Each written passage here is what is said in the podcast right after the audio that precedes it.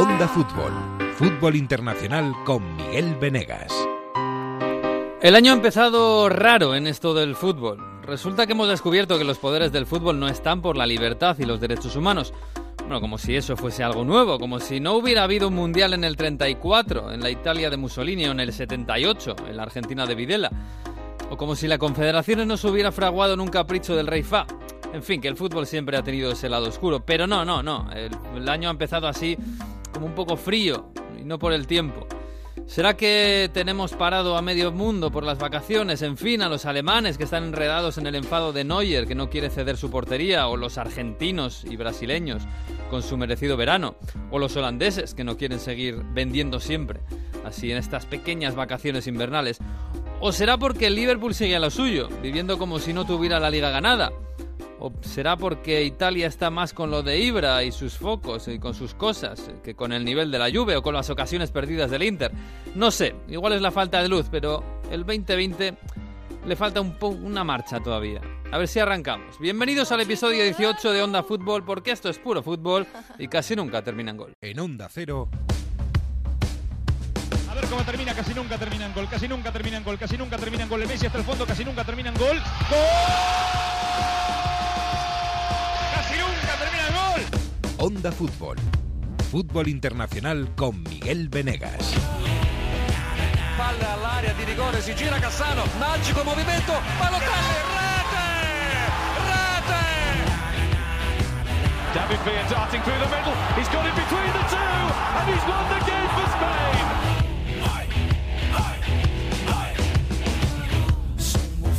Pues sí, vamos cogiéndole el pulso a este año 2020, a este mes de enero en el que hay cosas que, no sé, que parece que van lentamente. Tenemos Premier, tenemos Italia, pero mira, en España sí, las cosas estas que hacemos por Arabia, Alemania vuelve la semana que viene, que la echamos de menos, en fin, y luego vendrá la Champions. Eh, está por ahí Jesús López viviendo el invierno hispano-inglés o in- anglo-español. Hola Jesús, ¿cómo estás? Muy buenas. Está, está, está fresquito, ¿eh? Está fresquito, ¿no? Bueno, lo que toca, tampoco, tampoco claro, últimamente tarda en llegar, pero tiene que llegar el invierno, ¿no? Sí, si, si no llegase, mala cosa, también es verdad. Sí, sí, sí. Oye, este mes, por cierto, acaba todo.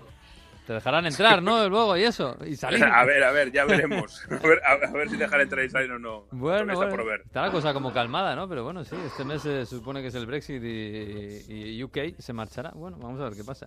Está, tenemos a Mario Gago, pero no en Italia. Tenemos, sí, sigue por ahí por Vietnam. Yo no sé ni qué hora es allí, ni qué hace, ni en qué ciudad está. Hola Mario Gago, muy buenas. ¿Qué tal? ¿Cómo estáis? Aquí a horas intempes- intempestivas me tenéis respondiendo a la llamada de Onda Fútbol. Hombre, Has madrugado, Mario. Sí, todos los días aquí para... pero al revés, ¿no? Bueno, la semana pasada el audio que nos mandaste se veía que... Buena fiesta, ¿eh? Sí, sí, estabas ahí de, de reflexiones, ¿no? Y Vaya biblioteca más buena que encontraste. Que Sí, por sí. cierto no estaba en Vietnam, ¿eh? Estaba en Camboya. Estaba Ay. en una isla al sur de Camboya que se llama Korong, que la recomiendo a todo el Oh. mundo. Y estaba ahí reflexionando mucho y muy fuerte. Ah, yo estuve en Camboya y me enamoró Camboya, pero estuve muy poco tiempo. Así que Hay yo- que ir a ver Angkor Wat, esa ciudad que eh, Angkor está Wat. abandonada. Sí, sí, Angkor Sí, Wat. Ahí fui los, yo. De los Sí, sí. Khmeres. Increíble, no, no, es una cosa Nah, increíble. una Además, cosa brutal. Sí, sí. y además la cerveza de Angkor. Camboya, que se llama Angkor, Sí. tiene, viene patrocinada por el Manchester City para bailar ahí un poco con el fútbol. Ah, ¿sí? Están los jugadores, sí, sí, sí, sí, está el Manchester City ahí a tope patrocinando en Camboya. Lo que pasa es que es un país todavía muy pobre y hay Sí. cosas que no gusta ver, ¿eh? demasiada pobreza y, sobre todo estaba en la capital hace poco en Phnom Penh y mucha prostitución infantil, pero de, Mm. de- de forma muy clara, muy evidente a la vista de todo el mundo y que no se hace nada y es una imagen que me ha quedado porque ha sido el último que he visto de Camboya y que me ha eh, no sé, me ha manchado un poco la imagen de un país que, que tiene muchísimas cosas bonitas, como Angkor Wat, que, Mm. que es una ciudad que yo creo que es una de las ocho maravillas del mundo, debería ser. No sé por Sí, qué no la yo, yo cuando eligieron las siete y no eligieron Angkor Wat, eh, bueno, también es verdad que se eligió por, eh, por votos populares, ¿no? Y ahí pues China tiene que estar, Brasil, pero yo dije, es que el Angkor Wat, yo he estado en muchos sitios y Angkor Wat es una de las cosas más increíbles que he visto en mi vida, porque además es gigante. Y, y Camboya es verdad lo que dices, a mí me pareció un país precioso, muy atrasado lógicamente, Pero es verdad que veía la, la gente, un semblante de gente que, que, es, que ha sufrido mucho y que sigue sufriendo. Pero bueno, esto pasa en muchos lugares del planeta. En fin, ahora está, ¿qué estás en Vietnam ahora? Sí, sí, sí, en Hoi An. Y aquí he de deciros que se sigue muchísimo a la Premier League. Hombre. y mira, este fin de semana con el Manchester City, con el Manchester United, mucha gente con camisetas de Premier League. Y mira, por aquí también el Chelsea, mucha presencia con Carabao, con la bebida esta, muchísima publicidad. Mm. Y la Premier aquí, bueno, pues los horarios también es mucho más fácil, porque aquí hay los, los partidos de por la noche son por la, o sea, los partidos de por la mañana de, de la Premier, de, de la una y de las cuatro, pues es a la noche. Entonces la gente lo ve en prime time. Mm. Y esto hace que, que muchísima gente, bueno, pase por las calles y está viendo el fútbol inglés, muchísimo más que el fútbol español. No me, digas que, no me digas que la Supercopa de España no la están viendo.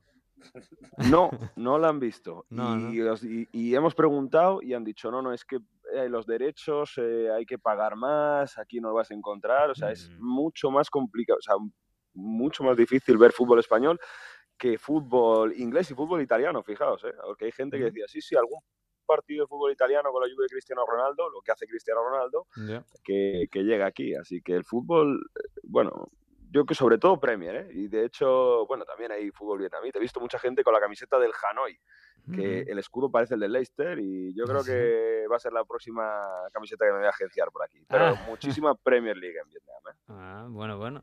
Pues bien, agénciate algo, una camisetita, algo bonito, por ahí. Bueno, Bueno, eh, a ver si os traigo algo. sí, sí. búscate, yo sé que estás ahora, algo bonito, sí. estás ahí entre el turismo y el, no sé, y lo que, tus negocios que tienes por ahí, eh, por todo el mundo. Así, búscate, te doy un ratito, búscate un sitio bueno que podamos hablar de calcio un poquito tranquilamente, ¿vale? Venga, os dejo hablar de Premier. Hablamos luego. Chao. Chao, chao, chao. Hasta luego. En fin, vive mal este hombre, ¿eh? Eh, Sí, en sí. fin, en fin. Pobrecito. Pobrecito, pobrecito, sí. No como otros, que claro, tú te has pasado todas las mm, vacaciones de, de Navidad, pues nada, como vacaciones, ¿no? Picando piedra, exacto. Picando piedra todas las navidades y seguimos con, con la Premier que no para hasta mayo. Yo creo que ya no tenemos mucha cosa. Y, y esperando que Liverpool por fin gane la liga. Eh, por cierto, esta semana Liverpool ganaba eh, otra vez en Londres, que ya es eh, casi casi una costumbre por primera vez en su historia. Eh, porque no se le daban muy bien esos partidos a Liverpool y ahora los gana todos. Lleva cuatro seguidos, que hacía varias décadas que no lo conseguía. Y aún así, a pesar de ganar 0-1 en el campo del Tottenham, eh, Jürgen Klopp no estaba contento, no estaba feliz y, y le reclamaba más a sus jugadores, hablaba de un error de eh, su lateral, de Andy Robertson, es decir, que le ha pegado un toquecito. ¿eh? Es verdad que hubo alguna jugada rara, algún error defensivo que era no es habitual de verlo en el Liverpool y, y lo vimos esta vez. Tiene miedo Klopp de que empiecen a relajarse un poco las cosas en el Liverpool. Sí, eso te iba a decir. Yo creo que es un poquito de relajación, no sé si incluso soberbia. Llega un momento en que, claro, llevas un año seguido ganando, sin parar prácticamente, y, y la primera parte fue buena del Liverpool, mejor que el Tottenham, llegó el gol de, de- de Firmino, y la segunda parte ya, yo creo que ahí el Tottenham merece por lo menos empatar el partido. Eh, un Tottenham que además, que claro, que tiene sus problemas, sobre todo, claro, si, si, si, si, mm, si puedes elegir dónde no tener problemas de lesiones, es en el portero y en el delantero. Y son los dos que Sí. tiene el Tottenham. Y especialmente cuando tienes a Harry Kane en la plantilla claro. eh, y no tienes un segundo delantero en la plantilla claro. Hay que buscar otras adaptaciones, Lucas Moura, eh, Son, etcétera. Mm. Es decir, que eh, no tiene para nada fácil la papeleta del Tottenham. Han sonado cosas de mercado para delanteros, pero no está nada claro que Levy quiera soltar el- la chequera. De hecho, cuando llegó Mourinho dijo que no iban a hacer fichajes en, en Navidades. Mm. Así que ya veremos. Y, y el Liverpool sigue a lo suyo. Ya hace más de un año que perdió por última vez en Premier League. Te acordarás, su última derrota fue el 3 de enero de 2019 en aquel partido contra el City, Mm. que cerraba las Navidades. Mm. Pues ya hace más de un año y, y nadie le mete mano. Bueno, es que incluso este fin de semana salió una estadística eh, que, que era la primera vez que en las cinco grandes ligas un equipo en 21 par- primeros partidos eh, hacía, no recuerdo los puntos exactamente, pero vamos, ganar todo menos un empate. O sea que este, este equipo es de récord y, claro, lo que más me llama la atención a mí es que me da la impresión de que ellos están, pues como cualquier día en la oficina. O sea, llega al White Hart Lane o al estadio del Tottenham, ganan pues casi con el ralentí otra vez y, y no rotan porque tampoco está rotando Klopp. Y No. da la impresión de que están un equipo súper tranquilo, súper seguro de sí mismo. Sí, Y- mucha seguridad, mucha tranquilidad y sí un puntito sobrado, pero ya desde hace un par de meses se, le- se lo vengo notando en Liverpool. Mm. Y lo hemos dicho. Eh, a veces parece que maneja el tiempo del partido, que se frena, que espera, que deja pasar el partido y sabe que si al final necesita un gol a la última hora, pues casi seguro que lo va a meter. Hmm. Y, y, esta semana con el Tottenham yo creo que a lo mejor le dieron una vuelta de tuerca de más a ese plan y ahí se cabreó Klopp, porque tú sí que es verdad que después de dominar todo el partido con claridad Liverpool y tener más ocasiones que el Tottenham, pero en los últimos minutos el Tottenham tuvo un par de ideas muy claras que podía haber sido como mínimo un empate. Sí, sí, yo creo que habría merecido eh, el empate el Tottenham, eh, que no, no, jugó mal, sobre todo en la segunda parte. Por cierto, Eriksen eh, está ya como uno más, o sea, ya no ha quedado más remedio, ¿no? De, que ponerle, claro. Pero aún así, mira, jugó en el doble pivote en el centro del campo y a mí no me gustó, no hizo para nada un buen partido Eriksen ayer. Mm. no sé si por la posición o por la situación que tiene, pero eh, fue de lo, de lo malo que le he visto a, Eriksen en el Tottenham, eh, de los peores partidos casi, casi te diría, porque normalmente está bastante más acertado. Sí, seguramente no es su mejor posición esa también. Bueno, vamos a ver lo que va a pasar. Bueno, pues eh, nada, el Liverpool sigue a lo suyo, sigue ganando. estamos más allá de, la Premier, incluso centrados en, en, cómo están los grandes de cara a la Champions. Y lo que vimos ayer del City, yo no sé si es para asustar un poquito al Madrid. Es verdad que es el Aston Villa, ¿no? Que bueno, recién ascendido, no, no es el peor recién ascendido. Pero, uff, este City, viendo cómo está Marés, más allá del 1-6, sí. más, viendo cómo está Marés, viendo incluso cómo vuelve Agüero, que ya ha vuelto, que estaba lesionado, mm, De Bruyne, la, la, la asistencia que hace De Bruyne, no sé si el tercer gol, el gol de Gabriel Jesús, el cuarto es espectacular. espectacular. Uf, lo de ayer es como para coger mucha moral eh, de cara a la Champions para el City, ¿eh?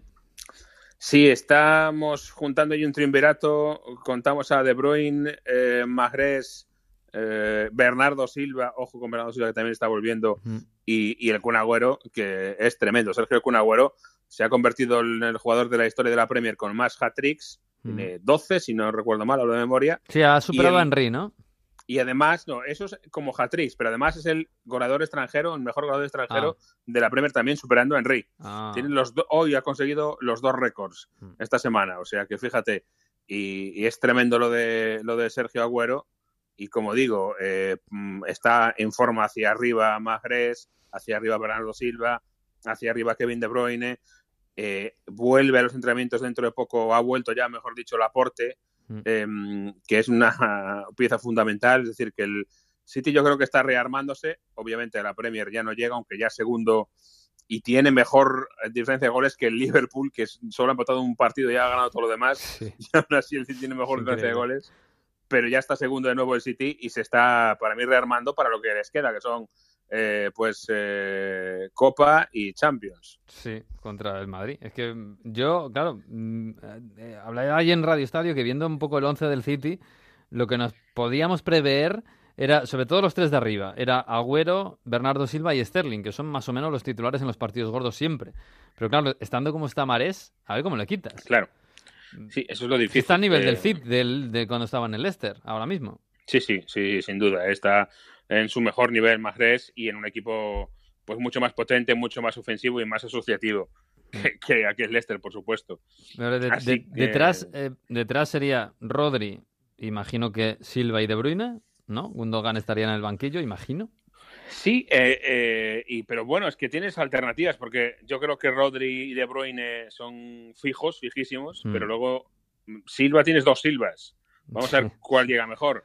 Eh, si David o si Bruno, eh, si Bernardo, perdón, y arriba pues tienes a, como dices, a Sterling, tienes a Magrés, tienes a, al propio eh, Agüero, puede jugarte en Bernardo Silva por delante como extremo derecho, por ejemplo, es decir, mm. tienes alternativas, tienes diferentes formas de, de armar el equipo, puedes jugar con el 4-2-3-1 que ha utilizado últimamente también Guardiola en algunos partidos, hay bastante donde elegir y además todo bueno. O sea que vamos a ver qué es lo que pasa. Sí, sí, desde luego. Y si vuelve el aporte, sí que puede ser un, un cambio importante, ¿eh? porque donde tiene los problemas es en la defensa, el City. Sí. Así que bueno, y el City sí, como decías, ha recuperado la segunda plaza. Yo creo que esto no nos lo esperábamos mucho, ¿no? Más o menos sí, teníamos en mente que, que el Leicester iba a acabar, bueno, bajando un poquito, ¿no? Que lo normal es que el City esté por encima del Leicester, pero perdió en casa contra el Southampton. Fíjate que además pierdes 1-2 cuando te han anulado dos goles, dos goles que era para el 2-1, que es lo que tiene el VAR. por cierto, el VAR, claro, te los anula el VAR por fuera de juego. El VAR que está creando bastante controversia en Inglaterra. Es verdad que en toda Europa, pero No sé, aquí en España tenemos un poco la imagen de qué bien está funcionando el bar en Inglaterra, mejor que aquí, y sin embargo allí hay, hay también polémica. A ver, es que yo aquí eh, cambiaría o diferenciaría dos aspectos. El cómo se aplica el VAR eh, en cuanto a la transparencia, enseñarte las jugadas, etcétera, incluso diría rapidez.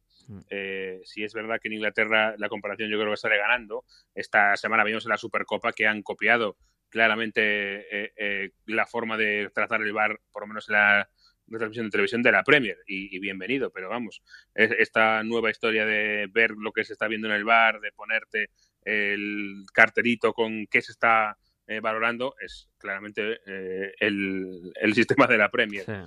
Pero lo que no gusta en Inglaterra es el bar en sí, más que el cómo se adapta. Y, algún, y sobre todo el tema de los fueras de juego milimétricos, mm. es lo que en un país como Inglaterra, tan tradicionalista para muchas cosas y para su fútbol, su fútbol entre comillas, eh, está causando muchísima controversia. Eso es lo que más. Eh, el tema de los fueras de juego por medio milímetro, por medio píxel, ¿no? Como se mm. dice, tres píxeles de Bernardo Silva fuera de juego. Pues eso es lo que nos está gustando. Claro, pero eso es más un tema de eh, reglamento que de, que de bar en sí, porque el reglamento del, del bar y del fuera de juego dice lo que dice. El de la mano famosa, las manos en ataque, pues también es otra eh, norma muy, muy eh, criticada, pero como digo, no tiene mucho que ver tampoco con que haya bar o no. Fíjate que este el, sábado en el estadio del Crystal Palace había camisetas y había alguna pancarta en contra del bar y es el bar el que no el que le dé el empate, pero vamos, el que le beneficia en este partido porque fue el que ve, el que vio la roja de, Aubameyang, ¿no? La, claro. La falta que es una falta al tobillo que seguramente no tenía mala intención, pero pero lesiona al rival y, bueno, fíjate que por cierto, esto contra el Arsenal, el Arsenal de Mikel Arteta, empiezo a pensar que tiene mala suerte, porque a mí me, dio la impresión de que hizo muy buena primera parte contra el Crystal Palace y sin embargo no se va con el con el 1 a 1 que, que, bueno es estar otra vez en mitad de tabla en, mitad de, ningún sitio que es exactamente donde estaba antes de despedir a Emery. Yo creo que no tiene buena suerte es verdad pero tampoco tiene mm, colmillo no y a lo mejor por ahí viene es buena también. Es un equipo con buenas intenciones, eh, buen planteamiento, pero le falta ese, esa competitividad, yo creo. Y a veces es, es suerte también, o a veces, pues, eh, no estás ahí en el momento preciso, ¿no? No lo persigues lo suficiente o no tienes la capacidad de ser sólido en el último momento de este partido para que no te quiten el, punto. Yo creo que hay una mezcla un poco de las cosas, ¿no? Mm, pues vamos a ver. Eh, la semana que viene, no sé qué tiene la semana que viene, pero el Arsenal necesita victorias, ¿eh? eh sí, sí, sin duda. Sin duda. Está ahora mismo, es que está en mitad de tabla. Es que ahí se has echado a Emery porque los resultados no eran buenos. Eh, llegar otra vez y, o sea, estar en el mismo sitio un mes después es, bueno, es no haber hecho nada, prácticamente. Pero en fin, bueno, la semana que viene tenemos un Liverpool United. Eh, bueno, pues otra vez ver cómo está el campeón, ¿no? El campeón de Champions, quiero decir, el campeón de Premier futuro. El clásico, ¿no? El clásico inglés, el Liverpool United, entre un equipo United que sigue haciendo la goma, eh, apareciendo y desapareciendo, y otro equipo Liverpool que, como digo, está sobrado y a veces mm. parece que demasiado. Así que yo imagino que en un día como el United Mm. todo el equipo estará con las orejas eh, arriba ¿no? y los ojos bien abiertos. Recuperado Mata, por cierto, ¿eh? que, no estaba jugando, incluso algunos días que jugó eh, como en Copa no, no estuvo demasiado bien y este fin de semana dio dos asistencias, estuvo muy bien en la media punta y bueno, la verdad es que si, si el United necesita algo seguramente es un poquito de creatividad ahí, ¿no? Vamos a ver si no insiste Soskier con Lingard de media punta, que a mí me sigue pareciendo, mm. a no ser que vaya a jugar solo a la contra, me sigue pareciendo un sacrilegio. Eh, tenía Pogba para esa función, lo ha perdido de nuevo, pues lo que le queda es Juan Mata. Eh, no tiene mucho más. También está Andreas Pereira, pero bueno, es un tipo de media punta distinto. Yo creo que Juan Mata eh, puede no ser titular por detrás de Andreas Pereira, pero no tiene ningún sentido que el United, que en este United no tenga más minutos Juan Mata. Yo no lo puedo llegar a comprender. No, no, totalmente, totalmente. Es un equipo en el que, ahora mismo el único que se salva de arriba es Rashford, eh, que es verdad que cuando entra es, es, otra cosa y se le ve. Pero es que a partir de ahí es que cualquier cosita puede mejorar. Y Mata, sin estar en su mejor momento, mm, mejora. Pero bueno, hoy del mercado tenemos algo. Está todo muy tranquilo, ¿no? Incluso Jiménez y estas cosas del, del Wolverhampton que se hablaba mucho y tal, nada, ¿no? No creo que Jiménez vaya a dejar el Wolverhampton, la verdad, ni que el Wolverhampton lo, quiero, lo quiera soltar. ni que Jiménez... eh, Ni que nadie vaya a poner una morterada por Jiménez, de, de Claro. repente, claro. Claro, y además tampoco sé si le conviene mucho a él, ¿eh? porque yo creo que tiene un sitio muy claro en un equipo de zona más o menos alta eh, en la que nadie le tose la titularidad Mm. Y ese movimiento Jiménez lo tiene que valorar mucho, creo yo. Mm. Y de momento creo que es un es un, una buena un buen acuerdo, ¿no? El de Jiménez y, y el Wolverhampton. Mm. Y por ahí pues no hay mucho más. Es verdad que se habla mucho del Chelsea que de momento no parece que vaya a firmar nada. El Tottenham sigue tranquilo. El. United se hablaba de Haaland. Ahora hay em, Mm. eh, algún otro rumor, pero mm, no, está muy tranquila la cosa, la verdad. Sí, fíjate que el Chelsea decían, ¿no? Cuando le quitaron la sanción, no, tiene 150 millones que se va a gastar ahora. Tampoco. Claro, es que en, en invierno es verdad que en qué te gastas el dinero. Es que Es le pasa al Barça con la lesión de, Su- de Suárez, ¿no? Y, a- y al Tottenham con la lesión de Harry Kane. Es que qué fichas, que tampoco está el mercado. O sea, este fin de semana se hablaba de Piontek, ¿no? Como un 9 que puede estar en el mercado para, para el Tottenham, pero es que ¿qué vas a vas a sacar la billetera para llevarte a Piontek ahora a Inglaterra, no sé. Es Complicado. difícil, sí. Sí, sí, sí. Pero bueno, en fin. Pues nada, Jesús, que ahí te dejo con la bufanda. Este invierno, este invierno de Londres con mucha bruma. ¿eh? Está España muy, muy de Londres, ¿eh? Hay mucha niebla por ahí. Sí, sí, sí, está la cosa. pues, Sí. hay que ponerse la bufanda que la, las navidades han sido du- du- duras para la garganta y siguen siéndolo, o sea que hay que cu- cuidarlo bien. Sí, sí. O, quien, o quien pueda irse a Vietnam, ¿verdad? También, es- Esa no es eso es mejor, mejor aún, sí. Esa no es mala. Bueno, Jesús, que te dejo. Me voy a, voy a ver si, si contacto otra vez con el vietnamita. Un abrazo. A ver si te coge el teléfono. a ver, Adiós. a ver. Chao, chao.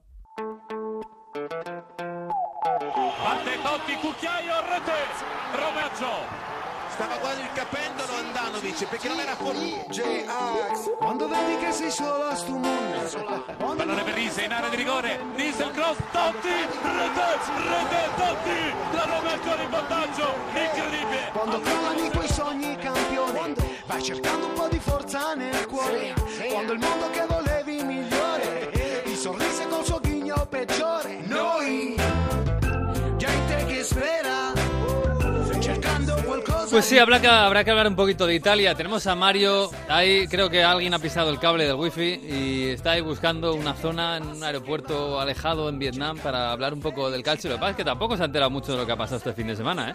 Pero bueno, así que vamos a aprovechar para hablar con algún otro amigo que, que conozca bien el fútbol italiano y que lo haya seguido poquito más encima, ¿no? Si esto sin estar en Vietnam, por ahí, en la playa y en las discotecas y tal. Así que vamos a saludar a un compañero del desmarque, Nacho Pérez. Hola, ¿qué tal, Nacho? ¿Qué tal? Muy buenas. Hola, ¿qué tal? Muy buenas, Miguel. Bien, bien. ¿Que ¿Tú qué tal? Bien, ¿no? Aquí no tan bien como Mario, pero bien. Bien, buen, bueno, pasando frío y disfrutando de- del fútbol italiano, que es lo que pega en esta fecha. ¿no? Sí, sí, sí. Además, eh, además este año que no, que no hay parón en enero como lo hubo el año pasado, pues mira. eh, eh, yo decía antes que había empezado un poquito, no sé si un poquito, un poquito frío, pero me da la impresión de que, bueno, eh, sigue más o menos todo igual. Eh, lo último, por cierto, claro, lo último que ya se me olvidaba, lo último de, de la jornada este fin de semana del, del fútbol italiano es la lesión de Zaniolo.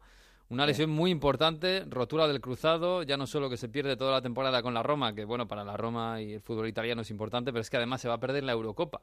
Eh, claro, sobre todo pensando en Italia, es un, es un palo porque Zaniolo es la gran perla, de, la gran esperanza de futuro de, de la selección, ¿no? Sí, bueno, ya cuando se le vio caer en esa acción, eh, ya se, se temía lo peor, ¿no? Se temía que podía ser una lesión, una lesión de gravedad, eh, más cuando se le vio salir del, del terreno de juego abatido y, y en camilla. Y bueno, Mm. finalmente tras el partido pues se confirmó que tenía esa rotura del, del ligamento cruzado de su rodilla Mm. y que será baja para lo que resta de temporada y también que bueno eh, tiene casi imposible eh, jugar la, la Eurocopa pero Mm. bueno eh, queda algún eh, algo de esperanza no para que Zaniolo pueda estar en la en la Eurocopa del próximo verano Eh, y bueno leí ayer que, que bueno que eh, Francesco Totti pues ya pasó por algo similar en unas fechas eh, similares también a las de a las que vivimos hoy Mm. y, y cinco meses después estaba eh, siendo campeón del mundo con Italia en, en Alemania así que bueno ese ese poco de- de- ese hilo de esperanza que queda con Mm. con Zaniolo para que esté el próximo verano a las órdenes de, de Mancini Bueno, ojalá, ojalá, pero bueno, a ver cómo está. Lo primero es que se recupere bien, ¿eh? que tiene 20 años. Eh, está por ahí Sí. también Enrique Julián, nuestro compañero de Esfera. Hola, ¿qué tal, Estoy por Enrique? aquí. Hola, ¿qué tal? ¿Qué tal, cómo estás? Todo bien. Eh, oye, estamos hablando ahora de la lesión de Zaniolo. Eh, claro, decía yo que más allá de, la Roma. Que bueno, está en una situación, bueno, ahora mejorando, ¿no? Intentando meterse en Champions, pero sobre todo para, para Italia, para la Eurocopa, ¿no? Perder, es verdad que tiene 20 años y que es más futuro que presente, pero eh, yo creo que esto en Italia es un palo importante, ¿no? Hombre, pues sí, porque, a ver, eh, teniendo en cuenta que un poco la nueva renovación que está haciendo Mancini ahora con, con el equipo, creo que iba a ser una pieza importante, si bien tampoco era a ser titular fijo, teniendo en cuenta lo que lo que está lo que está trabajando Mancini en la fase de clasificación. Mm. Dicho esto, sí que es un momento clave para un poco para la formación de un jugador, eh, porque, porque ya estaba construido en la Roma, iba a tener opciones en Italia, pero bueno, es decir, de todas maneras, estaba leyendo antes un dato que jugadores como Roberto Baggio, como Nesta, como Del Piero, todos ellos sufrieron lesiones de este tipo antes de los 24 años y, y han terminado siendo estrellas. Mm. Es decir, que no es un no es una lesión que de por sí tenga que suponer un fin de la carrera, de Zaniolo ni mucho menos, no, bien es preocupante para el equipo. No, hombre, desde luego. Sí, por esto han pasado grandes jugadores, está clarísimo. Pero bueno, eh, bueno vamos a ver qué pasa, ¿eh? porque es verdad que hay muchas esperanzas en él, pero seguramente es más de futuro que de presente. Así que bueno, a ver si no se nota demasiado. Por lo demás, eh, Enrique, de, de, la Juve de, de, este nuevo 2020, prácticamente lo mismo que el 2019, ¿no? Hombre, bueno, eh, prácticamente lo mismo, eh, un poco con el con la nueva impronta que ya ha dado un poco Sarri, si bien mm. el propio Sarri ya ha tenido que adaptarse a las propias teátricas de la Juventus, incluso hacerlo un poco más con el con ese modo alegre de más resultadista que por el juego. De hecho, ayer con el partido de la Roma lo dijo un poco en el sentido de que, oye, mientras sigan ganando el, juego, es un poco secundario dentro de, de lo que cabe. Dicho esto, sí que sí que es realmente un, un bloque que está muy consolidado, sobre todo a nivel italiano. Mm. Y, y, y, yo creo que en este caso el Inter, para competir el Scudetto, por mucho que, que haya pegado este crecimiento y el papel de Conte lo va a tener bastante complicado, eh, yo creo que mantenerle esta lucha hasta el final. Sí, porque Nacho, yo el, sábado, fijaos que por, por, esto de la radio que tuvimos programa solo hasta las 9, eh, estaba viendo la primera parte, hasta, sí, hasta las 9, estaba viendo la primera parte del, del Inter-Atalanta, eh, cómo empezó el Inter, que, parecía un vendaval, primero disparo a puerta de Lukaku al palo, después el gol de Lautaro, parecía que venía otro gol después, eh, llegué a casa y había empatado el Atalanta, tenía un penalti, lo falló. dije, ¿pero qué le pasa al Inter? Por Dios, que ¿cómo puede ser tan irregular ¿no? en un mismo partido? Sí, bueno, es verdad que en la segunda parte tuvo un rival enfrente que, que se creció en el partido y que, que, lo, que lo dominó, ¿no? Que, que lo borró. Sí, sí quizá el Atalanta también es un poco así, ¿no? Sí, sí, es un equipo que, bueno, que ya sabemos que eh, cuando te ataca va con todo y, y si y ataca y si ataca además bien pues eh, te puede poner en serios problemas como así lo hizo con, con el Inter de Milán el, el pasado sábado que incluso pudo eh, conseguir la victoria si no hubiera sido por ese penalti eh, que ha fallado que falló eh, Luis Muriel ¿no? Mm, sí Enrique tú al Inter le ves no sé le, le, ves preparado para aguantar a, el ritmo de la de la Juve porque es un poco la gran pregunta que tenemos para este año ¿no? si el Inter va a aguantar, sí. porque hemos visto pequeñas debilidades también eh, durante los últimos partidos, ¿no? Yo creo que aquí la clave también está un poco en la profundidad de, de, plantilla y que es algo de lo que se está quejando bastante Antonio Conte, que es un poco mm. que cuando se tienen que cubrir, por, cuando tienen que atacar se descubre mucho en defensa, cuando tienen que defenderse se descubre mucho en ataque, que es un poco lo que pasó en el en el Inter Atalanta, que en el momento en el que la, el Inter se echó hacia atrás, la intensidad que pone Atalanta siempre en estos partidos que lo apabulló. El Inter se pasó 45 minutos prácticamente en su área. Sí. Dicho esto, es decir, es por eso que Conte ahora para invierno está demandando al menos un par de fichajes, un mediocampista y un, y un carrilero izquierdo, pero de todas maneras lo veo complicado precisamente por el nivel de la Juventus. Yo creo que hay un cierto paralelismo entre, entre este Inter y la Juventus, la primera Juventus de Conte que, que gana el primer Scudetto ante el Milan lo único que porque era un equipo también con una plantilla muy corta, que todavía estaba saliendo mm. una, un periodo difícil. Claro, pero allí pero no, tenía un rival como tiene ahora eh, la Juve, ¿no? Exacto, claro, la diferencia es que entonces ese Milan era un Milan que por mucho que tuviera Ibrahimovic y compañía, no era un Milan que evidentemente tenía el nivelazo que tiene ahora mismo la Juventus y todo el bloque que tiene después de los últimos ocho años.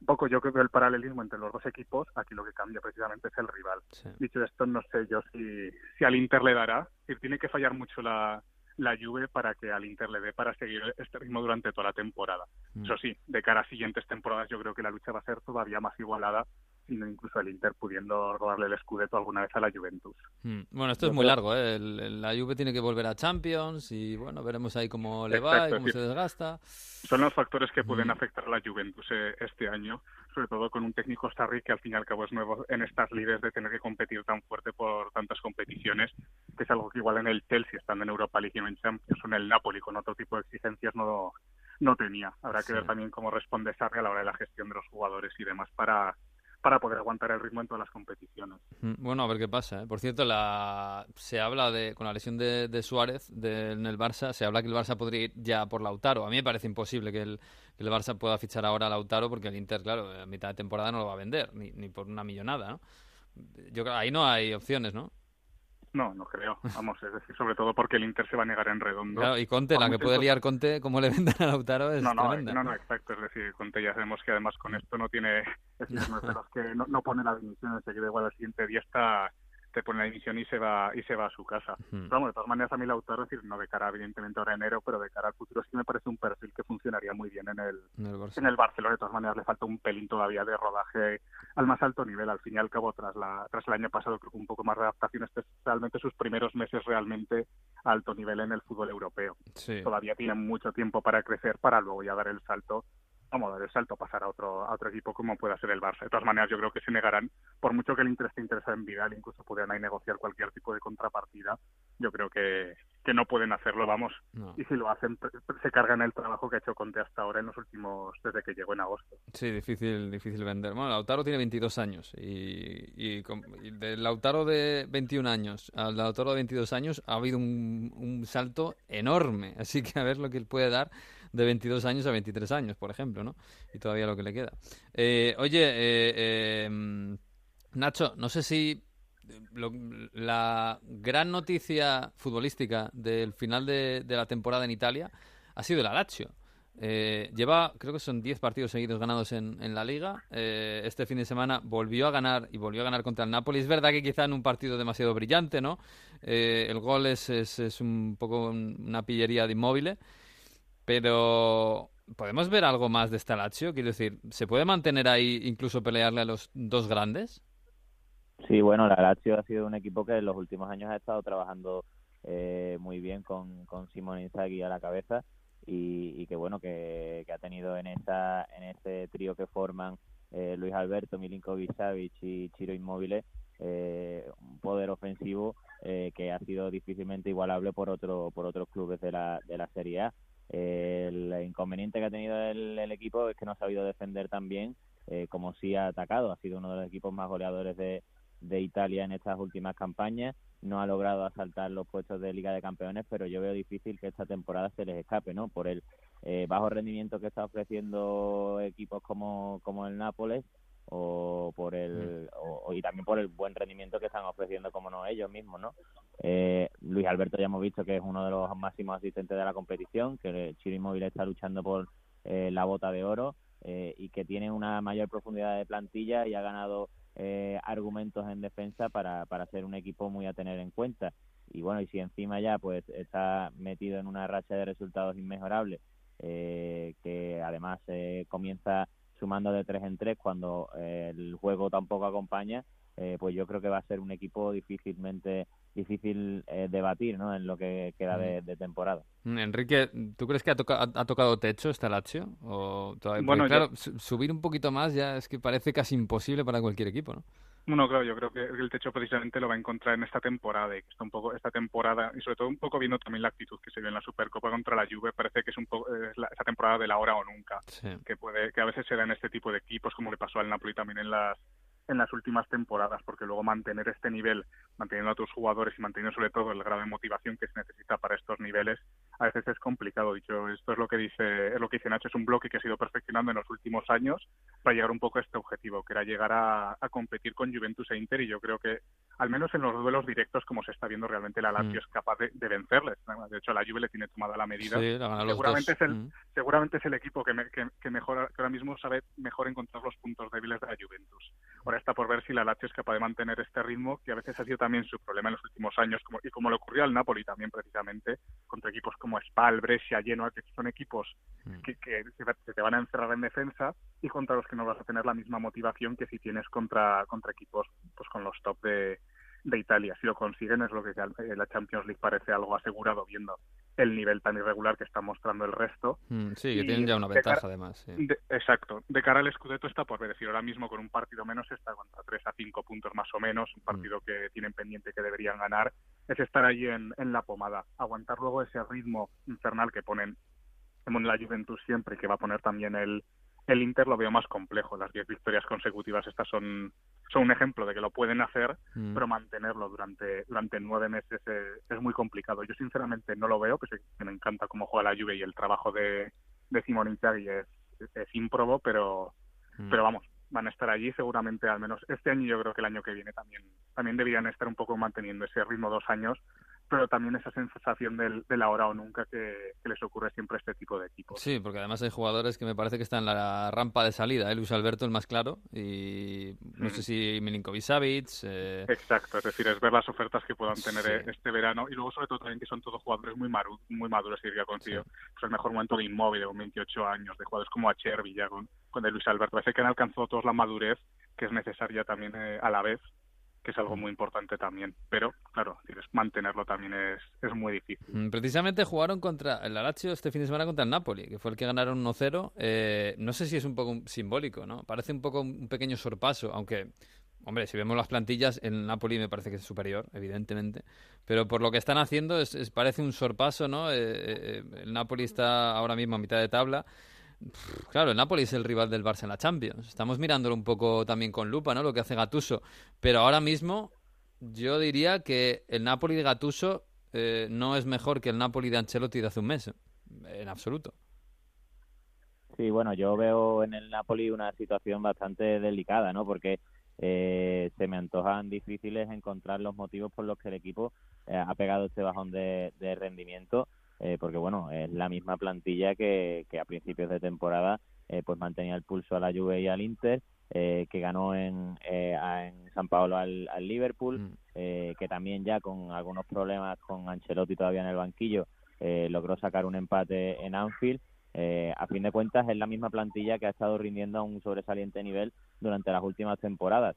Eh, es cierto que no ha tenido esa brillantes en el juego con Ancelotti eh, como la tuvo con, con Mauricio Sarri, eh, que ahora tampoco es que se hayan visto demasiados cambios en, en cuanto a juego con, con Gennaro Gattuso, más allá de algunas eh, posiciones en el campo que se han visto alteradas, como la de Fabián Ruiz, que a mí personalmente pues no me termina de encajar. Yo creo que es un poco, eh, ya de- se dice mucho y creo que con acierto que el fútbol son estados de ánimo Mm. y el Napoli está en una profunda depresión Total, eh, sí. de la que le pueden sacar los mismos futbolistas igual que lo han hecho en épocas anteriores. Solo necesitan esa pizca de motivación y también ese, ese poquito de, de suerte, ¿no? Eh, que no tuvo en, en el Estadio Olímpico del pasado fin de semana, eh, también por, por demérito propio por esa acción de, de David Ospina. Sí, sí, que la verdad es que mm, sí, pagó totalmente ese, ese pequeño error, pero el Napoli no, no me da sensaciones, eh, Enrique. Yo, estoy insistiendo mucho desde que está Gatuso en, la figura de Fabián Ruiz, que no sé si le intenta convertir en una especie de Pirlo, en, esa posición de pivote, pero me parece que, que está perdiendo a, no sé si el mejor jugador del Napoli, pero de los mejores en esa, en esa situación. Bueno, sí, ahora Fabián Ruiz tiene dos problemas. Uno, precisamente eso, la posición, que con Ancelotti jugaba mucho más pegado a banda y más adelantado, una posición que tampoco es exactamente la suya, pero sí en la que podía rendir mucho más. Sí, tenía era más libertad Gattuso. al final. Exacto, sí. Era Gattuso, lo, es decir, Gattuso quiere un poco volver a esa idea del 4-3-3 que tenía Sarri en tiempos, también por el tipo de jugadores que tienen, pero ¿qué ocurre? Que le falta un Giorgino, eh, evidentemente, Mm. y tampoco tiene a Diaguara, porque lo se fue a la Roma este verano, de, de suplente. ¿Qué ocurre? Que se tiene que inventar en esa posición a alguien, como en su día incluso probó eh, a Hamsik, que probó, lo probó Ancelotti en su momento, y, y, el, y Fabián Ruiz se está encontrando en una posición en la que está como, como un pulpo en el garaje. Aparte también esta temporada, incluso cuando ha jugado en esa posición, tampoco ha estado del todo bien. Es un jugador que técnicamente es brutal, ha tenido muchos fallos también de, de pases, de controles y demás, que se nota que ahí hay algo más también a nivel psicológico que está fallando. Dicho esto, ahora mismo, es decir, el, el Napoli que te, se termina falla- eh, fichando a, a Diego Demme y a Lobotka, Mm. vamos, de momento no, creo que no es oficial, pero vamos, estará, sí, sí, sí. estará a punto. Eh, encuentra allí unos refuerzos para al menos que Fabián Ruiz no tenga que jugar fuera de posición. Dicho esto, tampoco me parecen Lobotka y me hacía a priori jugadores diferenciales que te cambien el rumbo de, de, una temporada. Son jugadores que te pueden ayudar a completar la plantilla para al menos llegar a donde tendría que estar el Napoli, que es al menos clasificado para, para Europa, pero poco más. El problema del Napoli yo creo que viene a ser más estructural en el sentido de lo que comentaba antes con la Lazio. Son jugadores que en el caso del Napoli ya han pasado su mejor momento como Callejón, como Mertens, mm. incluso el propio Insigne se encuentra a un nivel muy por debajo de lo que había mostrado en los en los últimos años y se ve que le cuesta llevar la mochila del, del, de, toda la presión del Napoli que antes compartía con, con mm. Marek Hamsik. Sí, pero aún así un décimo, ¿eh? Un, décimo. A esta plantilla le quitas a los que se pueden ir enseguida, que pues en Callejón, Mertens, Fabián Ruiz, que lo van a fichar a alguien seguro, eh, algún otro, y, joder, sigue siendo una plantilla para estar en Europa, ¿eh? Sí, bueno, pero luego está el factor, e, e, ese factor psicológico también de cuando las cosas van mal dadas en, sí, las peleas internas. De la que es difícil de, de seguir sobre todo con el caos institucional mm. que hubo entre Ancelotti y De Laurentiis, los capitanes de la plantilla, mm. en los primeros meses algo difícil de superar una temporada en serial. Bueno, y un poco la, única esperanza que pueden tener de cara al Barcelona, que yo creo que son poquísimas, visto también el juego del equipo y, y cómo ataca el Barcelona a este tipo de, de equipos que se ven un poco más desmembrados, eh, la esperanza es esa, decir, que realmente a dos partidos mm. cualquier equipo, y más un Napoli, precisamente con, con, esos jugadores tan determinantes en momentos puntuales que tiene, realmente te puede hacer mucho daño en, esos momentos puntuales, y la Champions al fin y al cabo lo es. En un torneo más re, tienes que ser regular, como es la Serie A, y más ahora que están entrando actores como el Cagliari, como el Torino, como la propia Atalanta, que, que te van a exigir mucho más para clasificarte para Europa, realmente les, les va a costar. Yo creo que al final lo van a conseguir precisamente por eso, por plantilla, pero, pero les va a costar mucho y tienen que y realmente tienen que tienen que cambiar el chip para, para conseguirlo si no te pasan por encima. Bueno pues lo veremos porque la Champions se queda queda un mes todavía para la Champions y tiene mucho mucho que remar este Napoli. En fin bueno Enrique Julián de Esfera Nacho Pérez de, Desmarque os agradezco que hayáis estado ahí a hablar de un ratito de, Italia que, que, vuelve con nuevos brillos y a ver qué tal esta segunda vuelta. Un abrazo a los dos. Un placer un placer, un placer chao chao Thank you.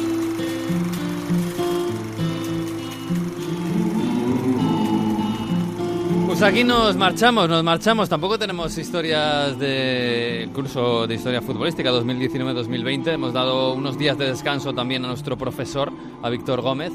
Pero la semana que viene volveremos con toda la fuerza, con este enero frío que se nos va a ir acabando poco a poco y nos va a ir calentando el, el final del invierno. En fin, que la semana que viene, el lunes, a partir de la una, como siempre, tendremos el episodio 19 de Onda Fútbol, ya más cerquita de la primavera. Hasta aquí el 18. Disfruten de la semana y del fútbol. Y adiós.